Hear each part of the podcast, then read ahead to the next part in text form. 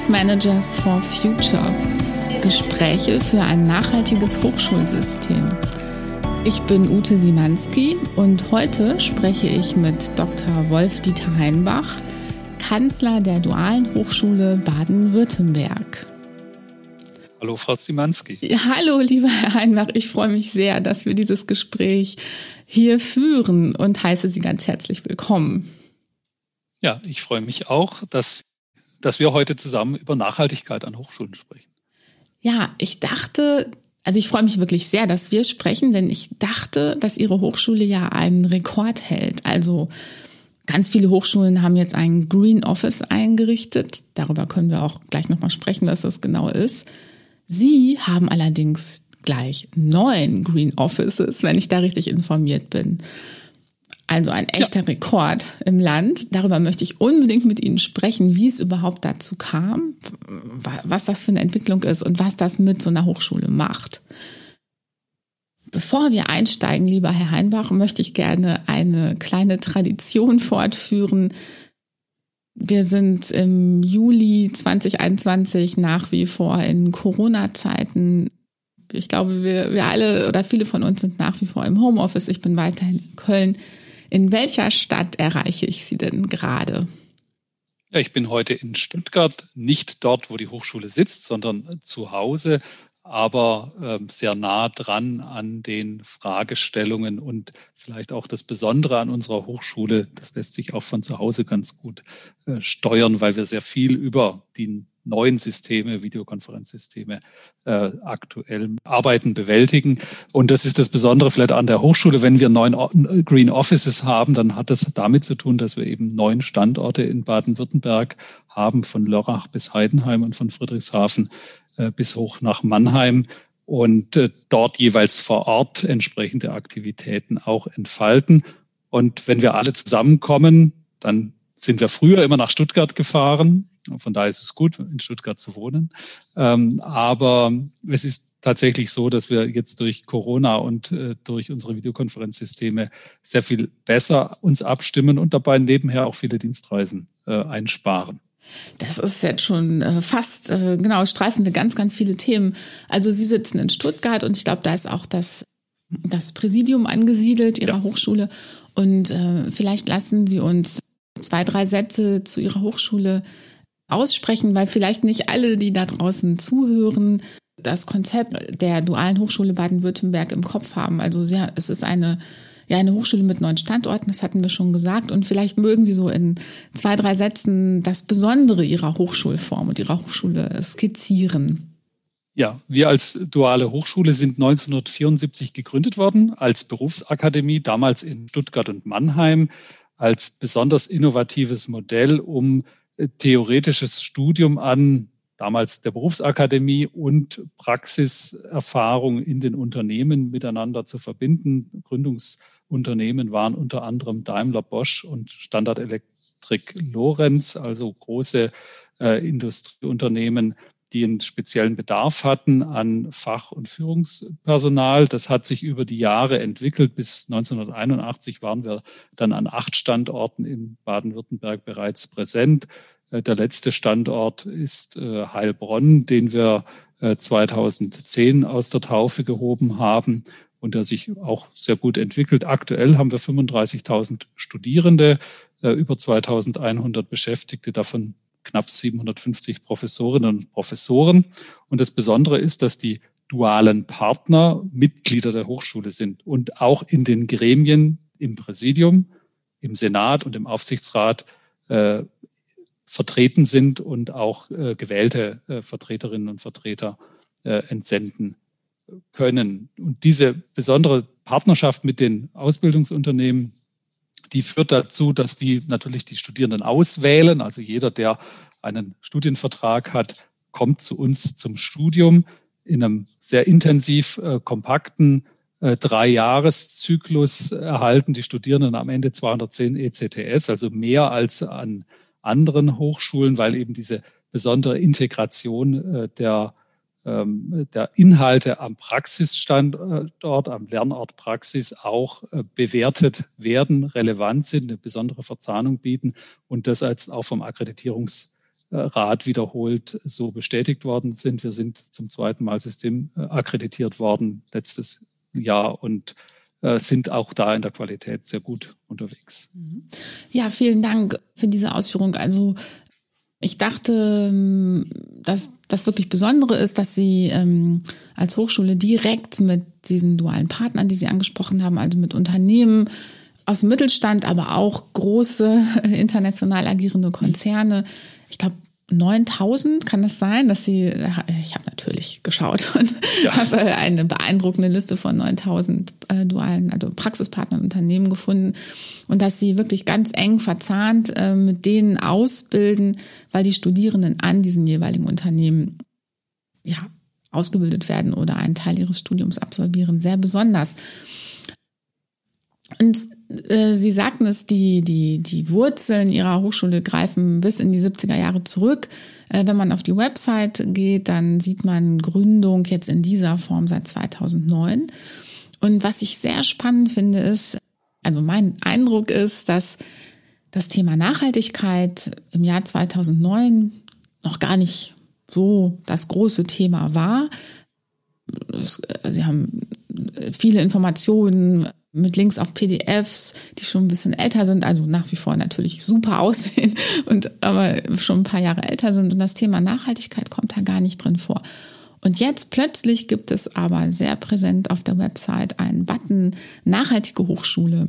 Und ich dachte, aha, das ist doch vielleicht Organisationsentwicklung live. Vielleicht können wir hier an Ihrem, einem Beispiel Ihrer Hochschule sehen, wie eine Hochschule auf ganz aktuelle Entwicklungen reagiert und plötzlich eben dieses Thema Nachhaltigkeit ja in den Mittelpunkt rückt. Wie, wie kam das dazu? Wie, wieso ist plötzlich Nachhaltigkeit bei Ihnen so wichtig geworden? Ja, es hat was mit den Menschen zu tun am Ende. Äh, und wir haben vielleicht zwei oder drei äh, Impulse bekommen. Ich war im Gespräch schon öfters mit Mitarbeiterinnen und Mitarbeitern, die sagen, da müssen wir was tun. Das, das sind Themen äh, Klimaschutz, Energieeinsparung, aber auch die größeren Dimensionen der Nachhaltigkeit, also Ökologie, Ökonomie und so, äh, soziale Aspekte miteinander zu verbinden. Wir haben natürlich Studierende gehabt, die kritisch nachgefragt haben und zu dem Zeitpunkt, als das so dann richtig aufschwappte, hatte ich auch schon eine Person identifiziert, die äh, das Thema dann äh, federführend äh, betreut, auch seitdem auch nach vorne bringt. Und äh, jetzt sind wir bei den Menschen. Das ist ganz wichtig, dass man das jemanden in die Verantwortung gibt, dass man aber auch als Präsidium dahinter steht und diese Impulse dann mitsteuert. Und dann haben wir sehr schnell auch eine Organisation, eine nachhaltige entwickelt. Äh, denn wenn man das jetzt nur projekthaft aus Forschungsprojekten finanziert macht, dann passiert mal was. Wir haben natürlich Initiativen zur Mobilität an den Standorten bereits oder auch zum Energiemanagement.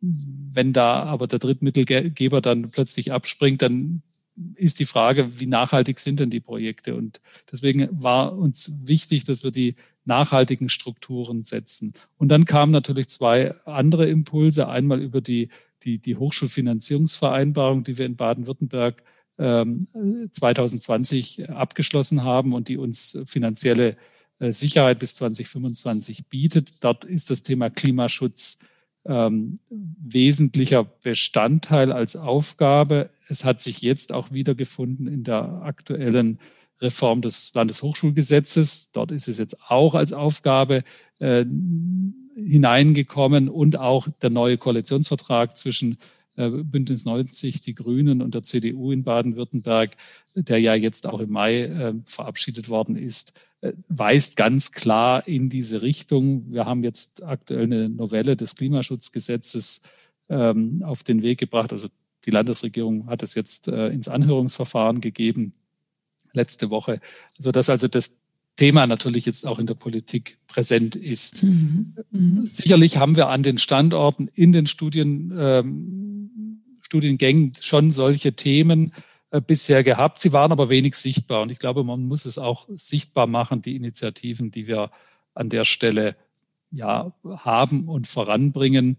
Und ähm, die Studierenden, der AStA insbesondere, war da wirklich ein wichtiger Treiber, äh, der uns auch sehr stark ermuntert hat, diese Green Offices ähm, aufzugreifen und damit auch so ein bisschen operativ tätig zu werden. Mhm. Das finde ich zwei ganz spannende ähm, Richtungen, aus denen diese Impulse gekommen sind. Und ich würde gern beide ähm, noch ein bisschen genauer anschauen. Jetzt haben Sie tatsächlich neun Green Offices eingerichtet und ich habe tatsächlich den Eindruck, dass dieser Impuls kann das, es gab im Februar eine Kick-Off-Veranstaltung, habe ich auf ihrer Website gefunden und es kann sogar sein, dass ich da auch äh, dass es auch Februar war, dass ich ähm, das erste Mal Kontakt mhm. zu ihrer Hochschule hatte. Und ich dachte, das geht doch jetzt aber wirklich schnell. Wir haben jetzt Juli und äh, vom Plan, äh, an jedem Standort einen Green Office einzurichten, bis Juli das jetzt auch tatsächlich zu tun und das jetzt wirklich aufzubauen, das ist ja echt ein rasantes Tempo. Und äh, was heißt denn das jetzt genau? Also was, was bedeutet das? Ein Green Office, was umfasst das und was sind die Aufgaben des Green Office? Mögen Sie das skizzieren? Also wir haben im Prinzip eine dreigliedrige Struktur, weil es so, weil wir es immer an der Hochschule so machen. Wir schaffen erstmal ein übergreifendes zentrales Gremium, das heißt in diesem Fall Lenkungsausschuss Nachhaltigkeit, in dem auch alle Stakeholder vertreten sind, äh, der Aufsichtsratsvorsitzende, äh, Vertreter aus dem Senat, die Gleichstellung der Hochschulpersonalrat und der Allgemeine Studierendenausschuss nebst dem Präsidium, das äh, in dem Fall durch mich äh, repräsentiert wird. Und dann haben wir überlegt, wie kann so eine dezentrale Organisation aussehen, haben, wollten ein niederschwelliges Angebot bieten. Ah, jeder, der sich dafür interessiert, jeder, der da einen Beitrag leisten will, kann sich engagieren. Und zwar entweder in einer eher strategisch ausgerichteten Arbeitskreisstruktur, wo man so ein bisschen beratende Funktion hat Richtung Profilschärfung der Studienakademien, der Studiengänge vor Ort oder eben ganz operativ in diesen, äh, in diesen Green Offices, indem man eben Maßnahmen ähm, begleitet, entwickelt, das Energiemanagement beispielsweise unterstützt. Ähm, man muss dazu wissen, in Baden-Württemberg liegt die Bauherreneigenschaft beim Land, beim Finanzministerium. Wir sind da nur Nutzer.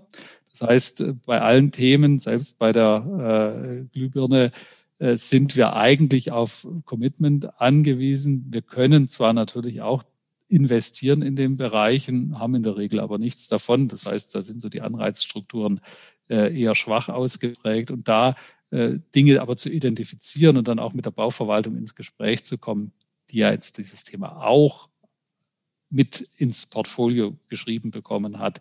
Äh, das ist eine der Aufgaben der Green Offices, an zum Beispiel äh, umfassenden Energie-CO2-Bericht erstellen zu können. Es war übrigens eine Initiative der Studierenden schon äh, vor zwei Jahren mit der Bitte, einen CO2-Bericht vorzulegen, äh, Klimaschutzbericht der Hochschule. Ähm, und das haben wir noch nicht gemacht. Da sind wir aber dran, weil wir natürlich dieses Thema jetzt auch mit entsprechenden Schriftwerken, die wir da nicht ausdrucken, sondern elektronisch bereitstellen, ähm, hinterlegen möchten. Mhm. Ja. Mhm. Sie als Kanzler haben es ja vor allen Dingen mit Finanzen zu tun, unter anderem mit Finanzen, äh, die liegen in Ihrem Verantwortungsbereich. Inwiefern können Sie die Green Offices auch finanziell stärken?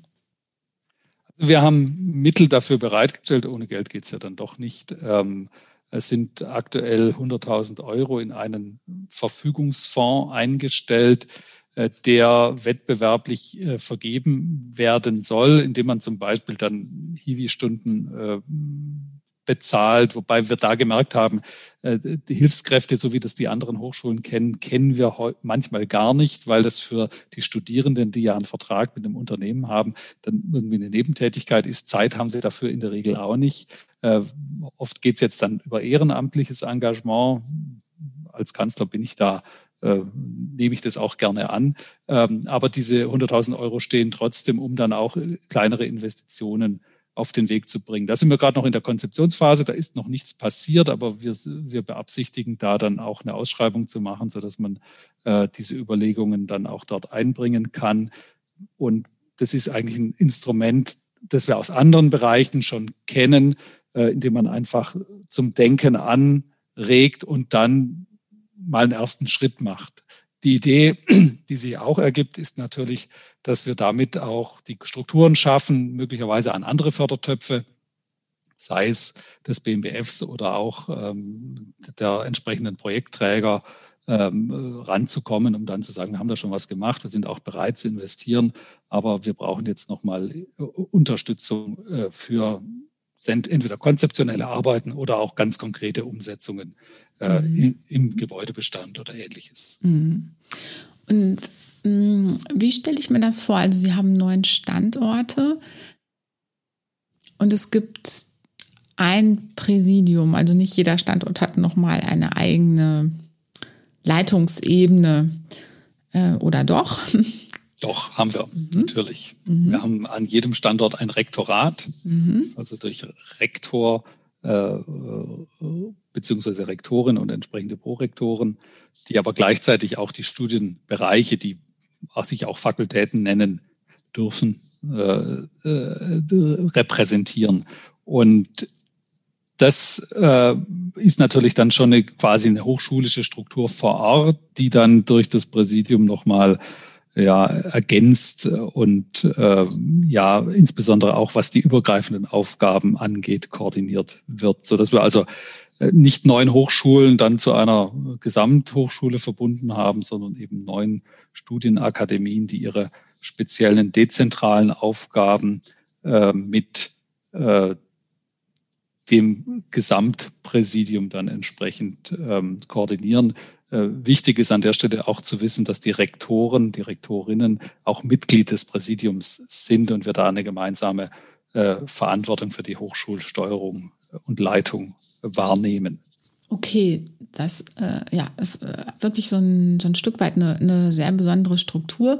Und äh, ich habe mich nämlich gefragt, äh, also wir sind ja hier unter uns, ja, neun Standorte.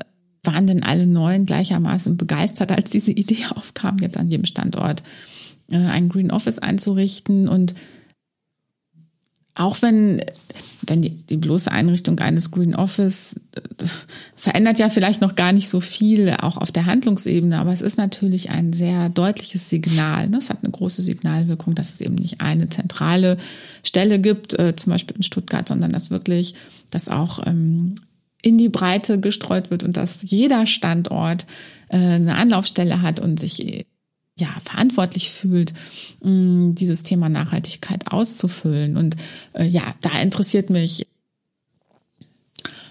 äh, ohne dass jetzt einzelne Standorte nennen sollen, ja. ne, wie war das so? Waren alle äh, begeistert oder gab es auch da äh, eine kontroverse Diskussion drüber? Wie, wie ist das gelaufen bei Ihnen? Es ist ja immer mit Themen, die von oben kommen. Ja, da ruft man erstmal Hurra und sagt, was soll denn jetzt das? Und äh, vielleicht beim zweiten Nachdenken findet man doch seinen persönlichen Frieden mit dem Thema. Das ist noch nicht überall durch. Also es gibt Standorte, die da schon seit jeher aktiv sind, die jetzt auch mit anderen äh, äh, Einrichtungen vor Ort, den Bildungseinrichtungen, sei es der Uni vor Ort oder äh, anderen Hochschulen, äh, kooperieren und entsprechende ja, Aktionen ähm, anstoßen. Dann gibt es andere, die sagen, das ist jetzt aktuell eigentlich nicht unser Hauptthema und da drückt es uns noch nicht. Da gibt es dann aber dennoch äh, Bewegung, weil für die Studierenden das, das zum Beispiel ein Thema ist. Und die sind nur drei Jahre da und dann wollen die doch auch was bewegen und da auch was sehen und erwarten auch von ihrer DHBW vor Ort zu Recht dass wir da etwas tun. Und so kommt dann doch ein Drive dran. Und da wir ja jemanden haben, der sich kümmert äh, um das Thema und da auch äh, entsprechend äh, beauftragt ist, passiert dann schon was. Ich kriege dann natürlich schon mal Rückmeldungen, naja, wir könnten jetzt eigentlich auch andere Themen machen, aber gut, einfach, wir machen es dann jetzt doch auch. Ähm, und der Lenkungsausschuss hat natürlich auch seine Berechtigung, weil er eben diese Fäden dann doch nochmal zusammenbringt und ähm, sich jetzt auch äh, Leitlinien geben will, beziehungsweise Leitlinien für die äh, Nachhaltigkeitsarbeit äh, an der DHBW entwickeln möchte, dass man so ein bisschen weiß, in welche Richtung geht es. Wobei wir das immer so machen, dass wir das, was von unten kommt, nochmal bündeln, zusammenfassen und dann wieder äh, zurück in die Organisation geben und damit haben wir gute Erfahrungen. Dann finden sich auch alle wieder. Denn am Ende ist es wie bei vielen Dingen ein großer Beteiligungsprozess, äh, der einfach Initiativen auch sichtbar machen äh, will. Ja, ja, diese Idee, dass ähm, also tatsächlich auch seitens der Studierenden, die ja alle in, in Unternehmen, in Organisationen gehen werden, das ist ja quasi vorgeschrieben äh, in, in, ihrem, in ihrer Hochschulform, dass so viele von denen diesen, diesen Drive, diese, diese Thematik Nachhaltigkeit dann in die Unternehmen bringen, auch in die Autokonzerne, die da angeschlossen sind, in, in alle Unternehmen. Das finde ich wirklich sehr, ja, finde ich sehr ermutigend und äh, äh, finde ich einen sehr schönen Gedanken. Jetzt hatten Sie eben, wie hatten Sie das denn gesagt? In Hinblick auf die, auf die politische, auf den, den Impuls aus der Politik hatten Sie so eine schöne Formulierung. Ich glaube, Sie hatten gesagt, dass die äh, Politik jetzt in diese Richtung, klar in diese Richtung weist. eine wunderbare Formulierung. Äh, wie konkret sind denn die Vorgaben aus der Politik äh, an Ihre Hochschule jetzt in Sachen Klimaschutz und Nachhaltigkeit aktiver zu werden? Also wir haben ganz klar die Verpflichtung, uns äh, den Klimaschutzzielen der Landesregierung anzuschließen, also Klimaneutralität bis 2040. Das wird gegebenenfalls jetzt auch nochmal äh, verschärft. Dazu haben wir uns auch committed. Und wir haben letzte Woche den Struktur- und Entwicklungsplan bis 2025 verabschiedet und dort die Nachhaltigkeit jetzt auch als strategische Leitlinie niedergelegt und dort auch nochmal ganz klar Bezug genommen. Das hat zum einen diese Maßnahmendimension, was kann ich also bezüglich äh, Klimaschutz an den Gebäuden insbesondere auch äh, bewerkstelligen, was kann ich bei Dienstreisen äh, machen, also weniger Reisen, mehr auch über Videokonferenzsysteme ähm, sich treffen. Ähm, es geht aber auch um die Mission der DHBW und da passt die Nachhaltigkeit als strategische Leitlinie hervorragend dazu. Denn was wir als DHBW vorhaben, ist nichts weniger als die Innovation und Wettbewerbsfähigkeit des Landes Baden-Württemberg zu stärken. Das ist unser, unsere DNA. Das ist das, wofür wir 1974 gegründet worden sind. Äh, und gleichzeitig wollen wir natürlich auch die jungen Menschen in ihrer persönlichen Entwicklung zu autonomen und verantwortungsbewussten ähm, ja, Absolventinnen und Absolventen äh, unterstützen. Und Jetzt kommt da die Nachhaltigkeit quer dazu. Äh, und wir sehen das tatsächlich auch schon in Daten. Es gibt ein kleines Projekt, ein Pilotprojekt, wo wir Titel von Bachelorarbeiten auswerten. Und äh, da haben die Kollegen jetzt mal nach dem Begriff Nachhaltigkeit gesucht. Und wir sehen in diesen Bachelorarbeiten, dass der Titel, also dass der Begriff in den Titeln der Arbeiten äh, ja exponentiell gerade ansteigt. Das ist also ein Thema. Und jetzt müssen Sie sich vorstellen, das sind junge Menschen, die nach drei Jahren ihre Arbeit schreiben an Themen, wo die Unternehmen interessiert sind, weil sie entweder schon auf dem Weg sind und dann sagen, wir brauchen da vielleicht eine weitere Innovation und äh, guck dir das mal an. Oder sagen, das ist ein Thema, das kommt vielleicht erst äh, um die Ecke äh, schau mal, mach mal so eine Grundlagenübersicht. Und ähm, da sind wir sehr nah dran und haben glaube ich, ein Mords-Impact. Ja, also im Sinne von, das ist relevant für äh, uns äh, als Gesellschaft. Das ist nicht so relevant wie eine Publikation in der American Economic Review oder anderen Top Journals, äh, aber es ist relevant für die Menschen und für die Unternehmen, für die Produkte, die wir hier äh, herstellen und äh, hat damit natürlich eine ganz wichtige Bedeutung für das, was wir als Hochschule eigentlich machen, für unseren Bildungsauftrag. Mhm. mhm. Ja, und auch damit, das ist auch etwas, was mich sehr freut, wird ja deutlich, wie sehr dieses Thema den gesellschaftlichen Diskurs mehr und mehr bestimmen kann und auch bestimmen mhm. wird. Mhm. Und dass es immer deutlicher wird, dass wir alle einfach äh, uns mit diesem Thema mehr befassen müssen und ja, tatsächlich ist dies auch der erste Podcast nach der äh, furchtbaren Starkregenkatastrophe, nach diesen schlimmen Ereignissen, die sich hier vor wenigen Wochen zugetragen haben. auch das wird ja deutlich, ne? Also es, äh, dieses, wir müssen einfach viel mehr tun und da finde ich das wirklich sehr ermutigend, wie Sie auch sagen, das ist auch meine Beobachtung, dass gerade auch äh, seitens äh, jüngerer Leute oder der Studierenden ähm, das Thema sehr viel stärker eingefordert wird, als das äh, noch vor, vor einigen Jahren der Fall war und dass dadurch eben viel in Bewegung ist. Mhm.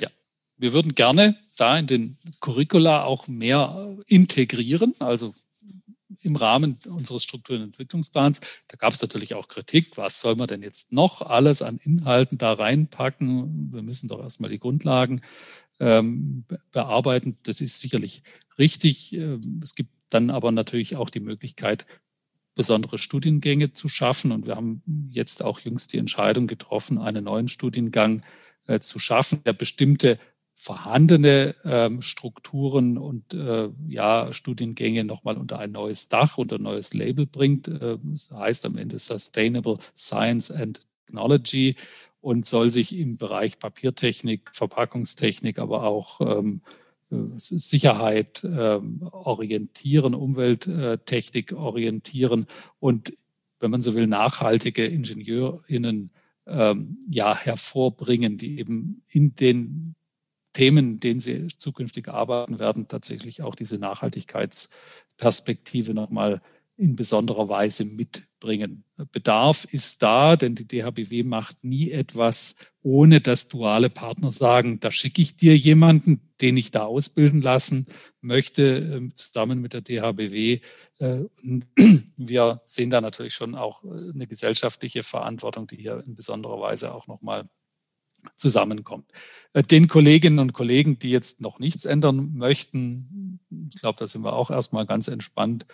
Das kommt dann schon spätestens, wenn die dualen Partner auf der Matte stehen und sagen, aber wir brauchen auch im Grundlagenstudiengang Betriebswirtschaftslehre äh, entsprechende Module oder ähm, Vertiefungsmöglichkeiten. Und dann äh, kenne ich unsere Hochschule gut genug, dass man dann das gerne aufgreift und diese Analyse der Bachelorarbeiten gibt uns ja auch so ein bisschen die, die, den, den Hinweis, was sind die relevanten Themen, was muss ich gegebenenfalls äh, dieses nächstes oder in den, im übernächsten Zyklus spätestens dann in die Curricula integrieren, damit es auch weiterhin attraktiv ist für die Studierenden, aber auch natürlich für die dualen Partner mhm. mit uns auszubilden.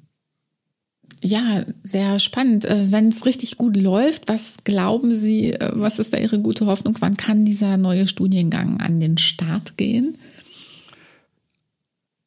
Von der Zeit her muss das ja akkreditiert werden, sodass wir, ich denke, zum Jahr, zum Wintersemester 2022 dann äh, start, starten können. Also ein Jahr braucht man von der Portfolioentscheidung, dass man das tun will, äh, bis tatsächlich die ersten Studien Anfängerinnen und Anfänger dann auch äh, beginnen.